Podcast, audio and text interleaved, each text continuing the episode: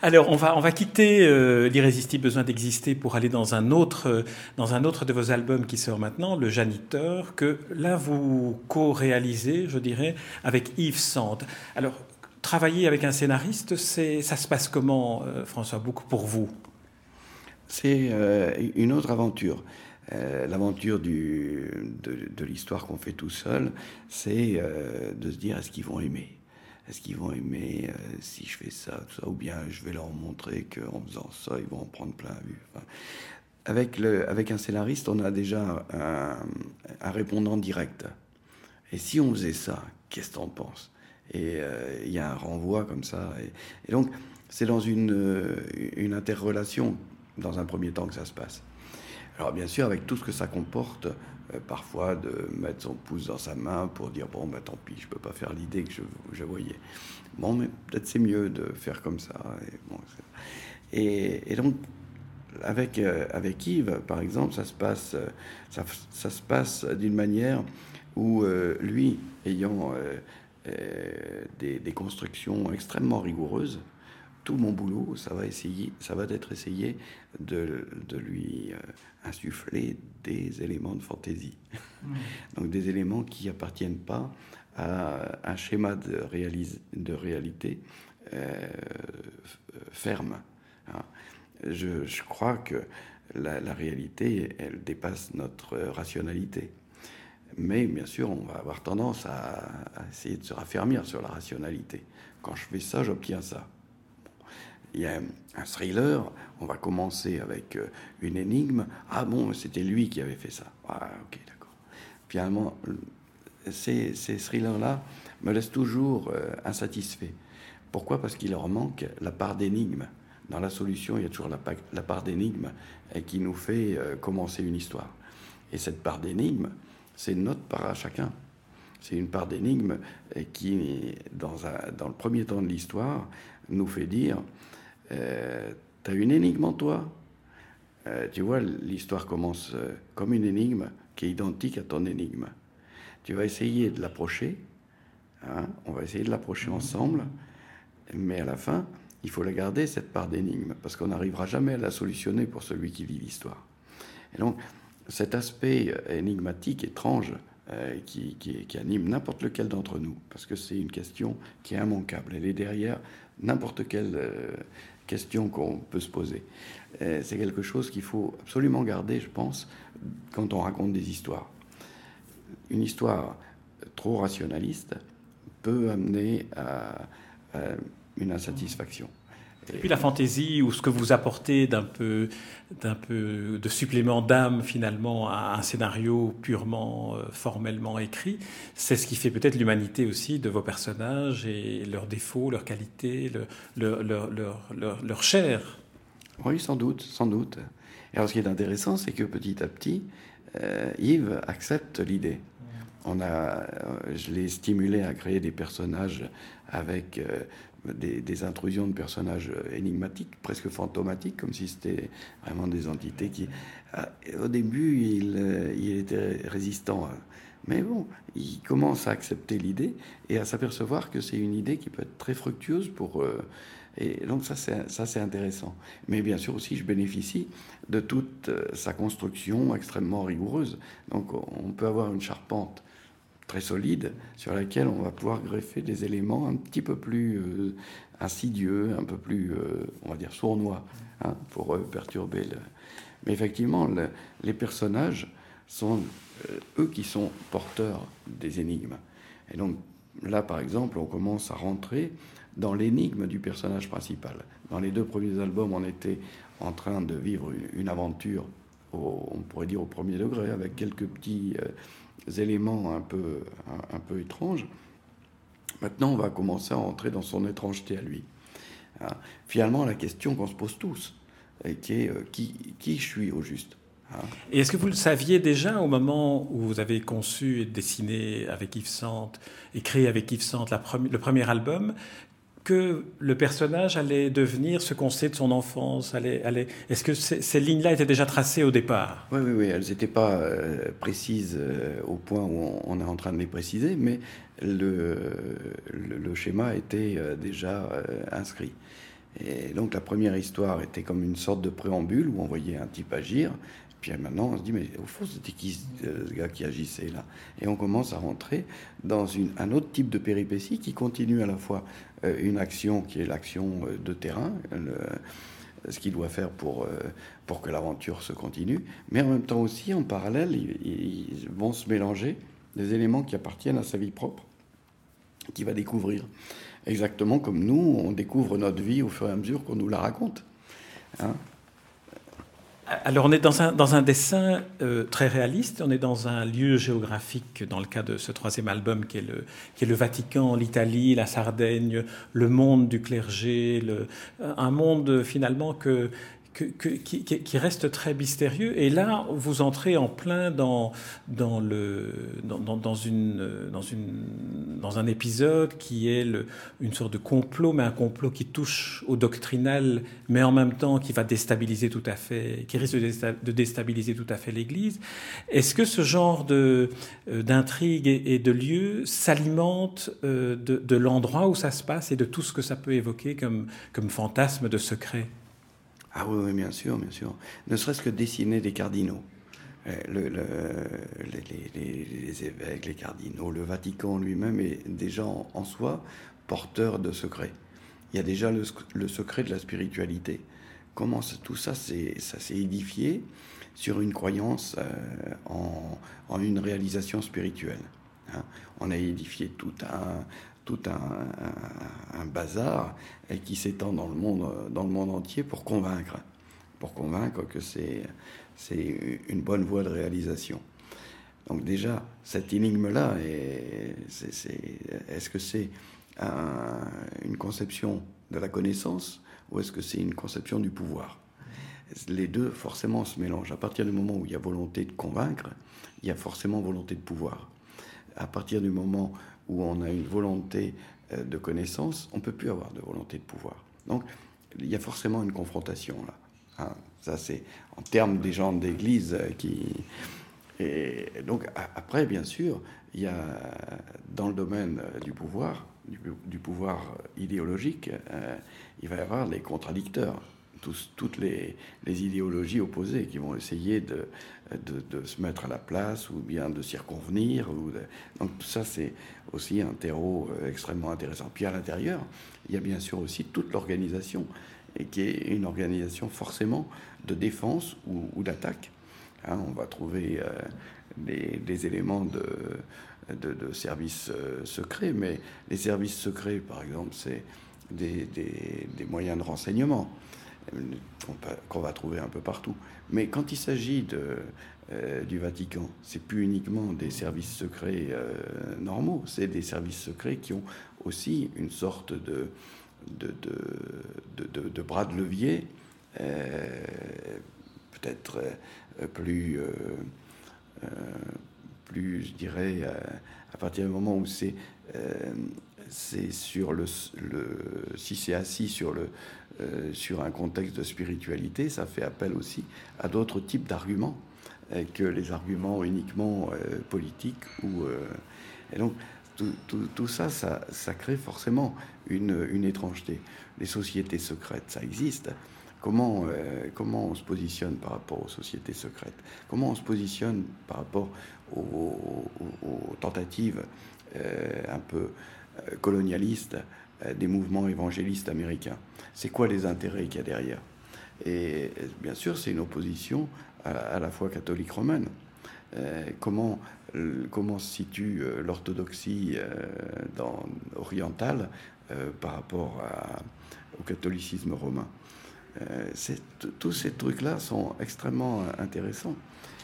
Et alors il y a aussi le, décor, le décorum qui joue un grand rôle, parce qu'on sent que, que, vous êtes dans une sorte de jubilation de dessinateur aussi quand vous devez dessiner le, Vatican ou des, escaliers qui sont dans de grands halls du Vatican, ou alors, à contrario, on plonge aussi dans, New York, on plonge aussi dans, Harlem.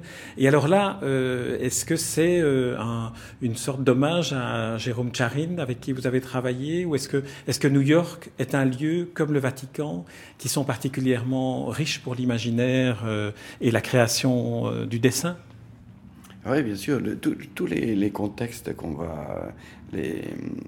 C'est un petit peu ça mon, credo quand il s'agit de la bande dessinée, c'est que une, euh, histoire de bande dessinée ne peut pas être conçue comme un, spectacle de, cinéma ou de théâtre.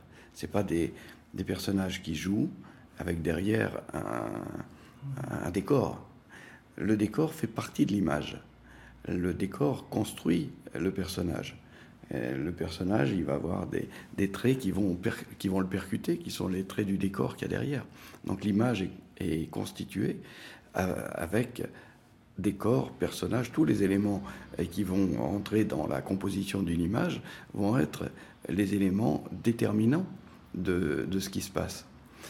Le personnage, il suffit de prendre par exemple un décor, n'importe lequel, prends un décor comme ici, ou bien euh, le Grand Canyon du Colorado, c'est beau. Mais ce qui manque, c'est un petit personnage dedans. Il suffit de rajouter un tout petit personnage dedans pour que le décor prenne, euh, prenne un sens. Il va entamer la vision globale qu'on a, mais il va lui donner du sens aussi. C'est exactement la même chose euh, en ce qui concerne le personnage et vice-versa. C'est-à-dire que je vais placer le personnage au Vatican avec toute cette espèce de, de, de de, structure architecturale euh, imposante qu'il y a là, qui au, bénéfice euh, d'une église euh, triomphante. C'est vraiment une architecture écrasante. Ah oui, oui. Et, en même temps aussi, on peut avoir Harlem avec euh, tout, tout, ce qu'il y a comme, on pourrait dire, convulsion à l'intérieur d'un quartier comme celui de Harlem à New York, on sent et comment que ça essaye de vivre, comment tous ces gens essayent de tirer leur épingle du jeu, etc. Alors effectivement, ça fait. J'ai découvert Harlem euh, avec Jérôme Charine, puisqu'on s'est on s'est baladé euh, dans Harlem pendant euh, pendant une dizaine de jours. Enfin pas uniquement dans Harlem, mais dans New York. Il m'a montré sur New York pendant une dizaine de jours. Et donc, on a eu euh, deux jours euh, passés à Harlem. Qui Vous en avez tiré d'ailleurs un, album ou, que je n'ai pas vu. Donc, c'était quoi ce, travail avec Charine sur New York? C'était un, travail où on s'est baladé tous les deux. Donc, lui me montrait son, son New York. On a marché énormément, énormément. Et moi, j'en tirais des aquarelles. Et lui en a tiré un texte euh, pour parler du New York tel que lui tel que lui l'appréciait, le voyait, etc. Et donc on, avait en parallèle euh, les aquarelles et puis le texte de, Jérôme. Et, donc on a passé aussi euh, euh, une journée et quelques dans Harlem. Autant dire que c'était assez éprouvant parce que là on se baladait en bagnole. Et je pouvais pas faire de, de, croquis sur place parce que s'arrêter, c'était, c'était pas possible. Et donc je faisais des photos. Et on, était parfois coursé par des, par des gens parce a Jérôme qui me disait tiens euh, regarde euh, là ici euh, c'est un, quartier de dealers. Et donc je prenais une photo et les mecs ils, prenaient une photo ils coursaient la bagnole. Et j'avais il y avait le chauffeur de, de Charine qui était au volant et qui disait non t'inquiète pas ils vont pas nous faire du mal et donc lui il était assez débonnaire il partait comme ça tranquille alors que les autres nous coursaient derrière j'ai des moments où je me disais, mais putain, mais qui avance Bon, heureusement, il nous est rien arrivé, mais il y a eu des moments comme ça extrêmement, euh, extrêmement euh, délicats. Mais dans cet album-ci, le, Janiteur, donc le troisième, Les Revenants de Porto Cerveau, on se, rend compte que, New York reste très, très ancré dans votre, dans votre, imagine, dans votre imaginaire. Oui, parce que c'est une... En tout cas, l'expérience que j'ai eue de New York avec, euh, avec Jérôme Charine, ça a été une expérience assez, euh, euh, assez forte dans la mesure où, comme pour n'importe qui, arriver à New York, c'est une sorte d'euphorie. On se dit, c'est incroyable. Hein. Et n'importe qui, vous avez sans doute eu l'expérience, c'est des jours d'euphorie. Et puis d'un seul coup, il m'a, il a commencé à me montrer euh, Brooklyn, euh, montrer euh, là où il avait vécu dans le Bronx. Et puis ça commençait à devenir extrêmement lourd. Et j'avais à la fin du séjour qu'une envie, c'était de rentrer. Parce que ce que je voyais de New York, c'était du domaine presque du, ben, d'avoir pataugé dans, des, dans, dans, de la boue, dans du, dans du marécage. Alors que si j'étais resté comme n'importe quel touriste dans, euh, dans les quartiers euh, autour de, dans Manhattan, autour de, de Central Park, ça aurait été très bien. Alors, euh, on n'aura pas le temps de, parler de, toute votre actualité, mais quand même un, mot sur euh, The Bouncer, le dernier, le dernier album euh, de, la série. C'est le septième, je pense, que vous faites avec Jodorowsky cette fois-ci. Est-ce que le, le, le, paysage, la géographie de l'Amérique pendant la guerre de sécession, y compris le paysage humain, était une, source d'inspiration particulièrement euh, riche euh, pour décrire l'humanité, pour décrire euh, ce conflit de la guerre de sécession qui est quelque chose qui, réveille tout, la haine, le, mépris de l'autre, l'intolérance.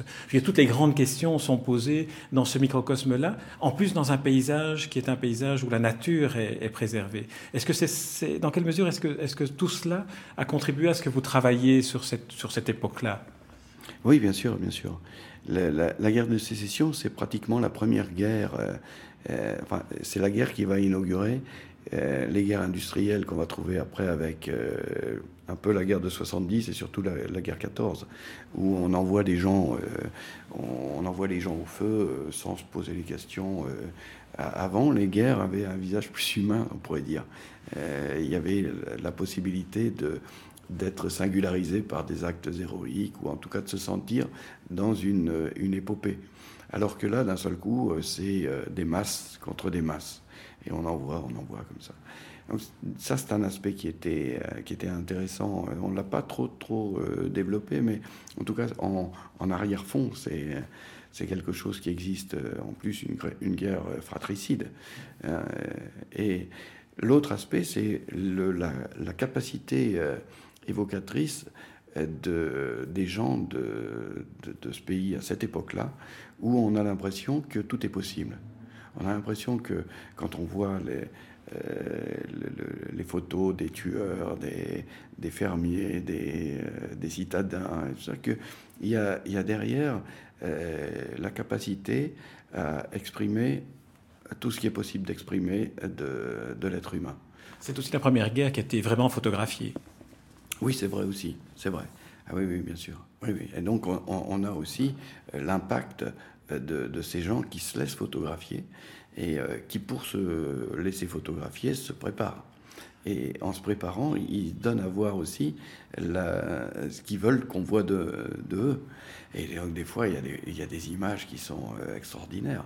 Et puis, il y a aussi des, photographies, de, par exemple, de, bagarres en train de se faire de duel. Euh, le mec, d'un seul coup, il sort pour tirer après un type et on, a une photo. Alors, bien sûr, elle n'est pas très, très euh, claire. Ou alors des cadavres par terre dans les rues, euh, donc de villes tout à fait, enfin, qui pourraient nous sembler des villes de gens civilisés, puisque les gens qui passent à côté des cadavres qui est par terre sont habillés avec les beaux habits de l'époque. donc, tout ça, tout ça mélangé crée un contexte à la fois proche de nous, puisque on peut retrouver les éléments de, nos vies euh, civilisées, ou en tout cas de la vie civilisée de nos grands-pères, puisqu'ils étaient habillés pareil, et en même temps euh, l'immersion, oui, l'immersion euh, de, toutes ces, euh, ces, capacités de cruauté, de violence. il faut, imaginer que le, tuer un, type, quand, on lit les documents de l'époque, le mec il dit Ah oui, mais j'ai tué par hasard mon revolver, parce que les revolvers n'étaient pas aussi fiables qu'aujourd'hui. Donc le coup partait, zut, le coup est parti. et malheureusement, ça a tué le gars. Et le gars est tombé. Ah bon, c'était que ça finalement, un type mort. C'était que ça, tuer quelqu'un. Et donc le mec, il, a commencé à s'autoriser un truc. Il s'est autorisé à, pouvoir tuer des gens. Et après, il peut continuer, puisque c'est pas, pas si compliqué au fond. Et il y a des gens qui racontent leur, qui donnent leur témoignage comme ça, en disant, ben après tout, ouais, c'est pas, pas, pas terrible de tuer quelqu'un. Alors François Boucon, je suis vraiment navré de devoir interrompre euh, cette conversation, mais on reparlera de, de Bouncer euh, lorsqu'il lorsqu'il sortira au mois, de, au mois de novembre. Et on parlera aussi de la guerre 14-18 que vous avez aussi évoquée dans, dans, dans, un, dans un de vos ouvrages euh, collectifs, je crois. Et, mais en attendant, votre, votre actualité, c'est l'irrésistible besoin d'exister, un album que vous créez en, en solo, sans, sans scénariste. Vous êtes votre scénariste. Euh, c'est paru chez Fluide Glacial et c'est le troisième volume des aventures de la mort. Quatrième, quatrième. Quatrième, pardon, quatrième, quatrième volume des aventures de la mort et de la haute Et c'est là d'où vient mon lapsus, le troisième volume du Janitor que là vous avez créé avec au scénario Yves Sante. Il s'intitule Les revenants de Porto Cerveau. On ne peut évidemment pas raconter ce qui s'y déroule, mais en tout cas, nous avons, euh, nous partons du Vatican jusqu'en Sardaigne en passant par euh, Harlem, et ce sont des histoires profondes, ce sont des histoires qui donnent à réfléchir et qui donnent à, à regarder le monde différemment. C'est ça le rôle des grands artistes comme vous. Merci François Bou. Ben, merci aussi.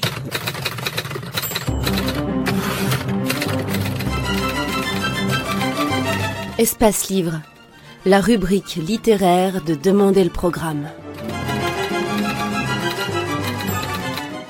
Les rencontres d'Edmond Morel.